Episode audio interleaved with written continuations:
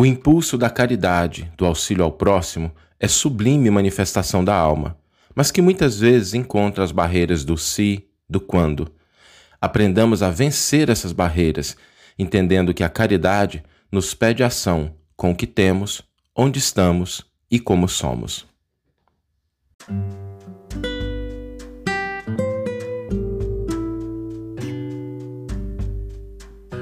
Você está ouvindo o podcast O Evangelho por Emmanuel, um podcast dedicado à interpretação e ao estudo da Boa Nova de Jesus através da contribuição do benfeitor Emmanuel.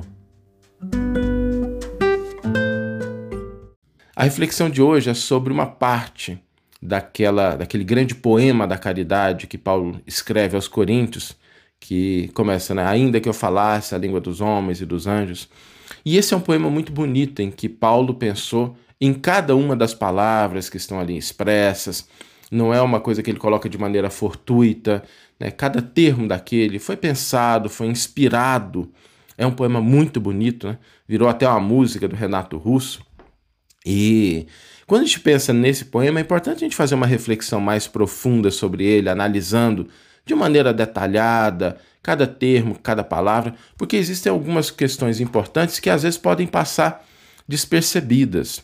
Quando a gente vai lá para o versículo 4, por exemplo, Paulo diz assim, na sequência do versículo, né? A caridade é paciente, a caridade é prestativa, não é invejosa, não se ostenta, não se incha de orgulho. E é bonito isso, mas cada uma dessas expressões tem um significado importante. E tem uma delas que às vezes passa despercebido, que a caridade não é invejosa. E às vezes pode parecer estranho isso, né? Pode parecer, poxa, né? Por que a caridade invejosa? Como é que funciona assim, inveja e caridade? Como é que essas duas coisas se correlacionam? Como é que a gente está? Como é que a gente pode entender esses dois elementos? O que, que Paulo queria dizer com a, com a caridade não é invejosa? E quando nós vamos olhar esse versículo, de que tipo de inveja que Paulo pode estar falando, né? A inveja de fazer o bem, né? Ah, mas fulano faz tanto bem. É, normalmente a inveja não vai nessa direção, né? A inveja, ela, ela é um, um sentimento que às vezes ela é muito sutil, ela é muito astuta, né? Então, normalmente, a gente não tem inveja do bem que o outro faz. A gente tem inveja das condições que a gente acha que o outro tem, ou que o outro efetivamente tem para fazer o bem e que a gente às vezes não dispõe. É aí nesse ponto que, que surge, por isso que Paulo coloca essa questão e ela é de suma importância. Quando Paulo coloca assim, a caridade não é invejosa, merece a nossa reflexão, merece a nossa atenção, porque ela está relacionada a uma atitude em que muitas vezes a gente tem no nosso cotidiano, que é a gente se mover por aquele impulso. Ah, eu quero fazer o bem, eu quero ajudar, eu quero contribuir, eu quero auxiliar. Mas aí a gente vê alguém contribuindo, auxiliando, fazendo, e a gente começa a falar assim: ah, não, mas se eu tivesse aquilo que o outro tem, né? quando eu tiver aquilo que o outro tem, e aí a gente começa a estabelecer limites, estabelecer barreiras, estabelecer condicionamentos para a nossa ação no bem. E esses condicionamentos, essas ações, são de diversas formas porque eles vêm como tentativa de frustrar esse nosso impulso de realizar alguma coisa positiva. Às vezes a gente começa a olhar assim, e das diversas formas, gente. A gente olha para as outras e fala assim: ah, não, mas se eu tivesse o salário de Fulano, se eu tivesse o dinheiro que Fulano tem, se eu tivesse no cargo que Fulano está, se eu tivesse a autoridade que o outro tem, se eu tivesse a posição, se eu tivesse a habilidade que o outro tem. E aí a gente começa a estabelecer um monte de cis, né, de quando, e a gente susta, a gente limita aquele impulso de fazer o bem, de fazer algo positivo, por conta dessas coisas que a gente vai criando na nossa cabeça e que vão nos limitando não só na prática da caridade, mas também em muitas outras ações da nossa vida.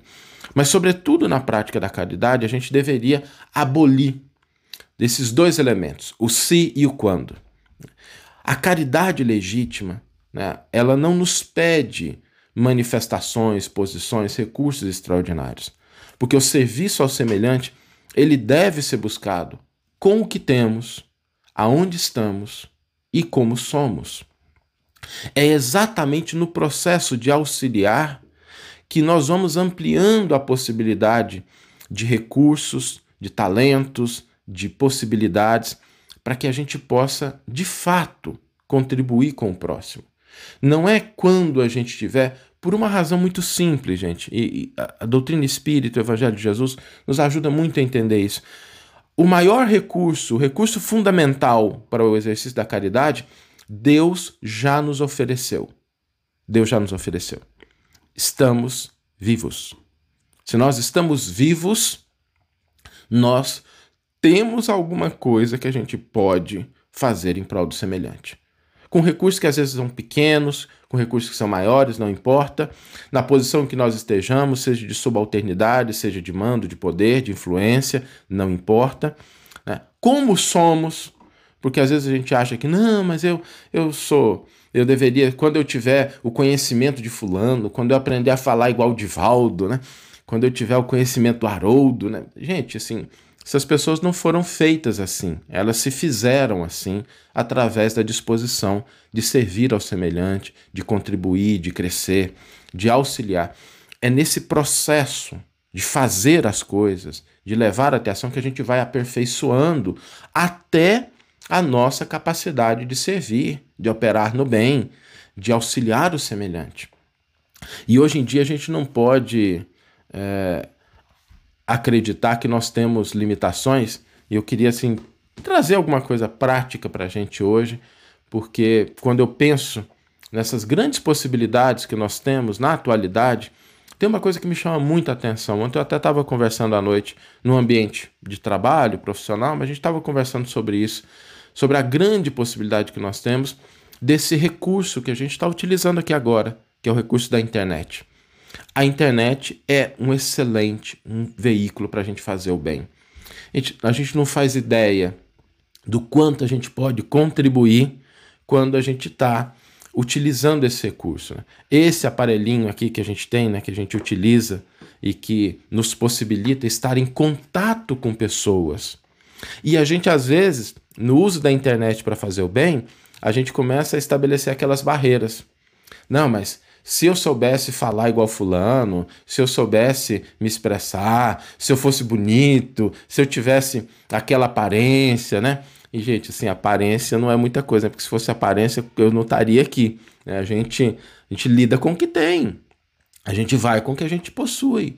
E é muito bonito porque isso vai transformando a nossa maneira de interagir, vai fazendo com que a gente cresça. Esse recurso da internet é um recurso extraordinário para a gente fazer o bem. Não só, e aí eu vou falar de duas instâncias, tá? A instância de divulgar o Evangelho de Jesus, colocar uma frase que muitas vezes pode salvar uma pessoa.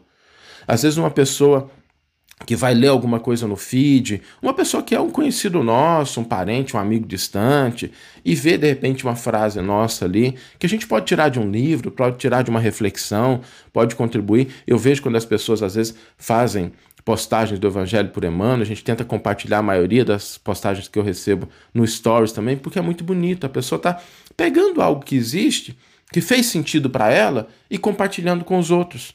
Isso é uma forma de caridade. É, e a gente tem aí, eu já comentei isso antes, né, gente? Quando eu olho assim para a biblioteca aqui do Chico, né? Uh, se pegar uma frase de um livro do Chico por dia, dá mais do que um ano de reflexões, de postagens. Nesse momento em que a gente está vivendo, do setembro amarelo, né, da busca de valorização da vida, da prevenção do suicídio, às vezes uma postagem que a gente fizer desperta alguém né? livre uma pessoa de um momento de angústia, de um momento de depressão, que ela está muito triste, que ela está desanimada, que ela está pensando, né, às vezes, naquele sentimento, às vezes de cometer um ato impensado, e às vezes uma postagem de alguém que ela conhece faz uma diferença na vida dela. Porque nem sempre a gente tem acesso às dores dos outros. Nem sempre a gente sabe que uma pessoa que está ao nosso lado, que às vezes convive, um colega de trabalho, né? A gente tem aqui algumas pessoas que são da minha convivência profissional, que vieram para cá, que estão compartilhando com a gente aqui. A gente não sabe, né? De repente, alguém que segue a gente no Facebook, no Instagram, ou quem tem YouTube também. Às vezes é um amigo que segue, mas ele está passando por dores que a gente não consegue acessar. Ele não teve liberdade para falar da gente. Aí, de repente, uma postagem, uma colocação, um estímulo pode ajudar aquela pessoa. Então, é uma forma também de se fazer caridade. E existem também outras formas, porque nós vivemos numa era em que o, o autoaprendizado, o crescimento profissional, o crescimento pessoal, ele se dá principalmente através das redes sociais. Né? Eu brinco com, com as minhas filhas aqui, com meu filho. É, a gente hoje nem olha manual, né? A gente vai direto na internet quando a gente compra um eletrodoméstico, alguma coisa assim. A gente nem procura muito manual, porque a gente sabe que alguém está ali auxiliando a gente a entender um elemento melhor. E isso, isso é muito importante, gente. Eu, eu queria reforçar isso. Tá? Todos nós sabemos fazer alguma coisa que a gente pode contribuir com as pessoas. Às vezes a pessoa sabe fazer um salgadinho, sabe fazer um bolo, sabe bordar, sabe fazer um artesanato, né? ela tem alguma habilidade e ela pode ensinar isso na internet e aquilo se converter em uma fonte de inspiração, de orientação para alguém que esteja perdido, sem saber o que fazer, ou alguém que queira ocupar o seu tempo, que queira aprender, queira crescer, né? aprender a tocar uma música, aprender a tocar um instrumento, aprender, sabe? Tem tantas coisas que a gente pode compartilhar com o outro, auxiliando esse outro, né? essa outra pessoa desconhecida, a crescer, a se desenvolver. Porque a gente tem que lembrar que a caridade não é simplesmente, ela é também, mas ela não é simplesmente a gente socorrer o outro no momento de penúria, de dor, mas também auxiliar ele a crescer. E todos nós temos essa possibilidade, porque não importa o que a gente saiba, muito ou pouco, sempre tem alguém que sabe menos e que pode se beneficiar daquilo que a gente sabe. Sempre tem alguém que sabe menos do que a gente e que pode se beneficiar daquilo que a gente sabe mas às vezes por excesso de pruridos, né? Ou às vezes por vergonha, ou às vezes por inveja, né? Ah, não, mas se eu tivesse, né? o celular do outro, a iluminação do outro, se eu tivesse a aparência do outro, né? Se eu soubesse, aí eu me predisporia aí para a internet. Gente, não é assim, né? O que eu vejo de pessoas que vão, que começam a contribuir, a colocar alguma coisa de positivo na internet, e os primeiros vídeos, as primeiras postagens são um desastre. Assim, você olha e fala assim, ai meu Deus, né?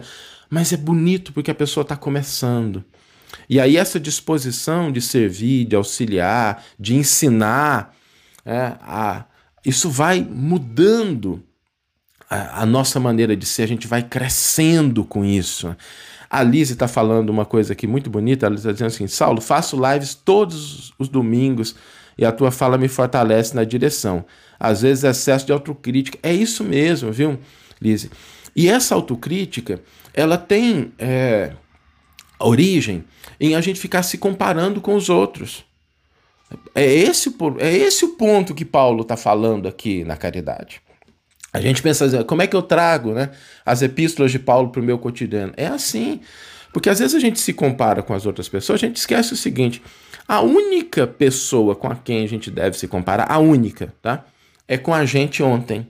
Essa é a única pessoa com quem a gente deve se comparar. É a gente ontem. É o que, que a gente fez ontem. Então, se ontem a gente estava de um jeito e hoje a gente está do mesmo jeito ou melhor, tá excelente, né? Se a gente manteve a disciplina, a persistência, da gente começar a falar alguma coisa de positivo, oferecer o que nós temos, tá bom, e a gente vai percebendo que a gente sempre vai melhorando porque a lei é de progresso.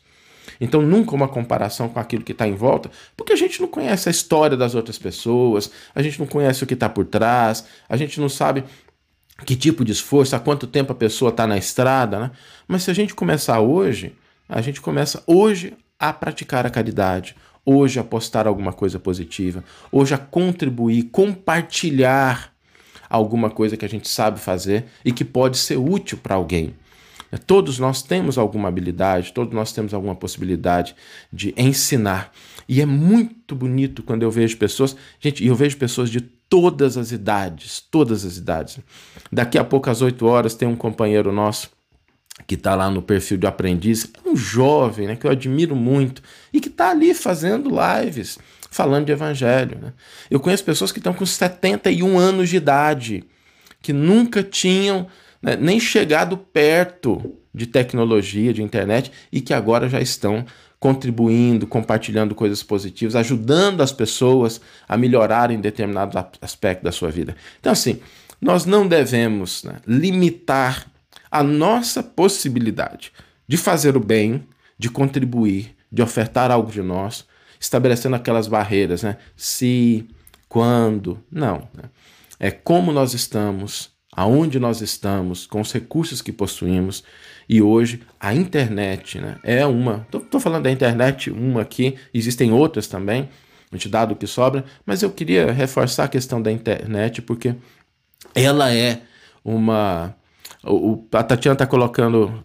Tatiana Duarte está colocando o Vitão do Aprendizes. Isso mesmo, Tatiana, é esse perfil, tá? O Vitor lá do Aprendizes. Que está colocando. Sabe? Então, a gente tem essa possibilidade, mas a gente deve evitar isso que o Paulo falou, né?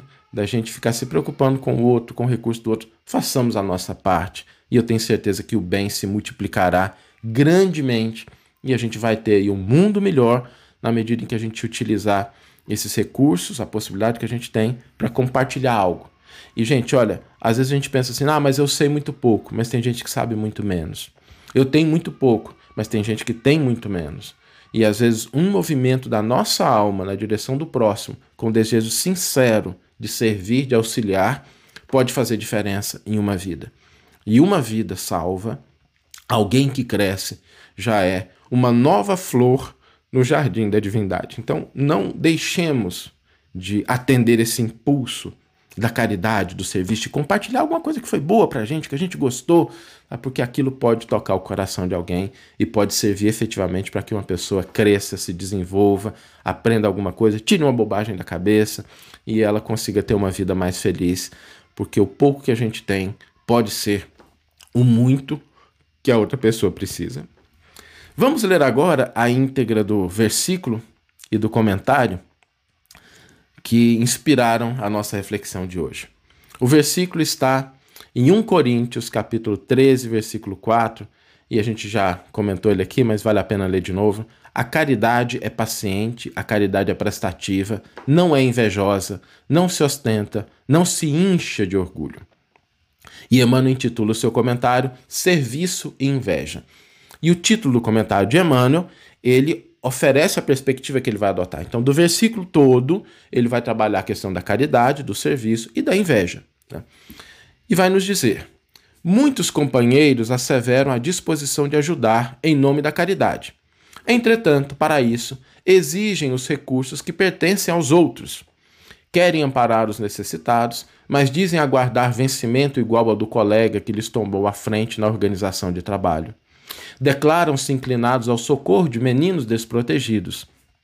Alegam, todavia, que apenas assumirão a iniciativa quando possuírem casa semelhante à do amigo mais próspero. Afirmam-se desejosos de colaborar na construção da fé, amando e esclarecendo a quem sofrem. Interpõem, no entanto, a condição de desfrutarem a autoridade dos irmãos que se encarregam dessa ou daquela instituição antes deles expõe a intenção de escrever na difusão da luz espiritual. Contudo, somente entrarão em atividade quando dispuserem da competência de quantos já despenderam larga parte da vida na estruturação da palavra escrita. E aqui a gente pode fazer um adendo, né? Muitas pessoas esperam ir para a internet quando tiverem um celular, uma iluminação, né? mas né, esquecem que muitas vezes a gente não precisa disso. E aí Emmanuel conclui de uma maneira muito bonita, dizendo: Se aspiras a servir ao bem, não te detenhas na cobiça expectante, a pedir que a possibilidade dos outros te passe às mãos. A caridade não é invejosa. Façamos a nossa parte. Que você tenha uma excelente manhã, uma excelente tarde ou uma excelente noite e que possamos nos encontrar no próximo episódio. Um grande abraço e até lá.